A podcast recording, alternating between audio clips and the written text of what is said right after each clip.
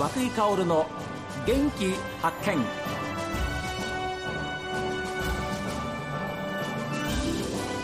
おはようございます。和久井薫です。和久井薫の元気発見。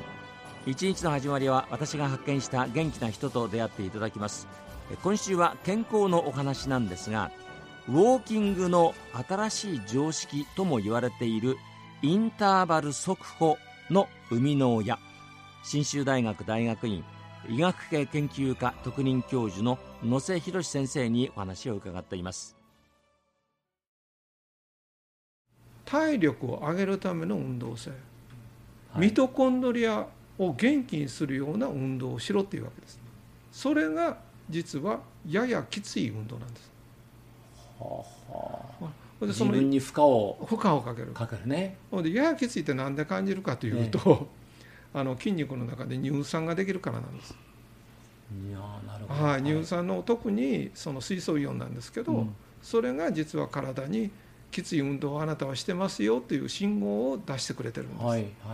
はい、でその乳酸が出るようなそのややきつい運動をして初めてですね、うん、体はですね運動に対する適応反応を起こすんです。強くしなくちゃ、ね。そうです、ね、筋肉だけじゃなくて心臓も、うん、ねあの筋肉に酸素とか栄養を送るわけだからあの強くしなくちゃっていうことで適応反応が起こって筋にあのその心臓も元気になってくる、うん、そうするとほとんどの加齢性疾患生活習慣病を含む加齢性疾患が良くなっていくんです、はい、だから運動はした方がいいよっていうことを言いますね、ねええ、あれはね若い人のためなんですの言葉なんです、えー、30歳過ぎたらだから運動をしなければならない。これをもう念頭に持ってほしいんです。そうでないといろいろな不具合が必ず起こってくるといやいやすごいです。先生あの長く続けるアドバイスとしては何かおっしゃられることありますか？長くするためにどうしたらいいかということはですね、えーはいはい、私たちが考えているのは3つあります。一つはですね自己比較っていう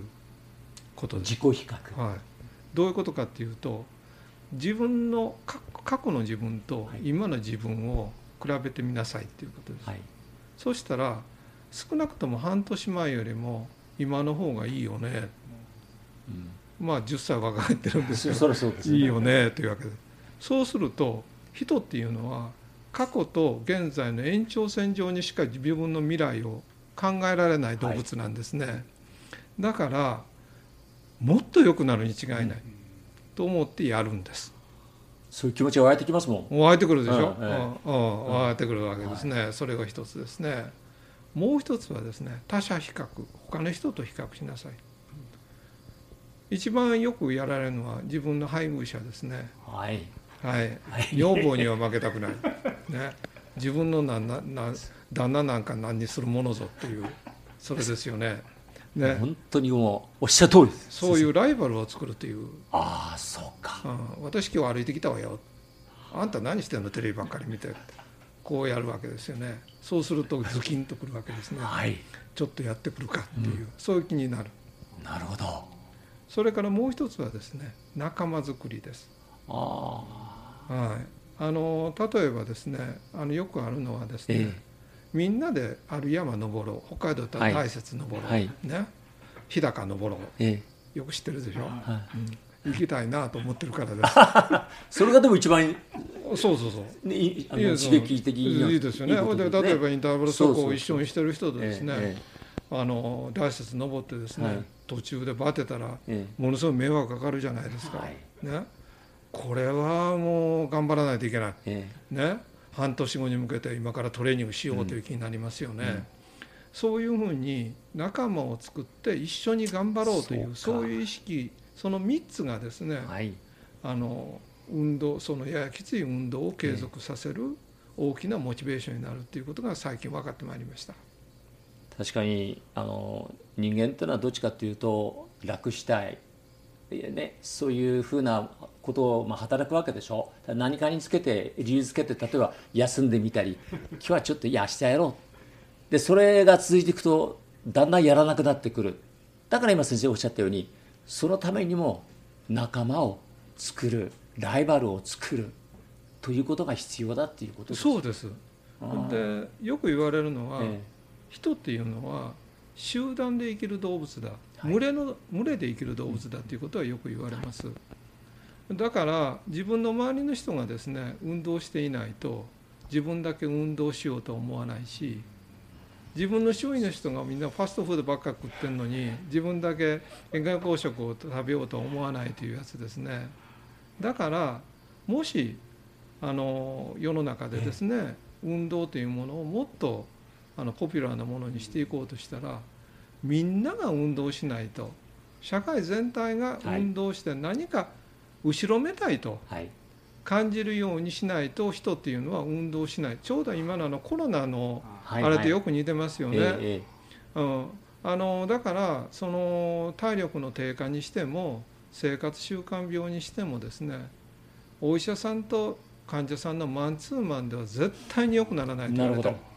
はい、絶対良くならない、うん、それよりももっと群れの力ですよね、はい、それでみんなで頑張ろうぜというですね雰囲気をね作り上げていくっていうことがこれからのあの大きい流れになっていくだろうというふうに私たちは考えてるんですね。あのウォーキングしていらっしゃる方あるいはその、まあ、これからやってみようかっていう方なんかにぜひ来てほしいですよね。ぜひ来てほしい。当日は、はい。えー、あなたの人生が変わりますって、はい、ちょっとがっかりされると怖いんですけど。いやいやいやいやあの今週はそういうお話をですね、えー、ラジオを聴いている皆さんに、まあ、お届けしてきました、えー、本当にあの分かりやすくですねハッとするようなあのお話も随分出てまいりましたしでもお話聞いてると本当におっしゃる通りなんですよね。で噛み砕いて分かりやすくですね、えーまあ、今週はラジオでご紹介しましたんでこのお話に合わせてさらに当日はですね、えー、能勢先生の楽しいまた話術お話を皆様にお届けできると思います。先生待ってますから。ありがとうございます。ぜひ待っていてください、はい、ありがとうございました。ありがとうございました。どうも、えー、ということで10月28日です、えー、ぜひ皆さん STB ホールの方に、えー、お集まりください、えー、野瀬先生が詳しくですねまた楽しいお話をしてくださいます、えー、今週はありがとうございました。ありがとうございました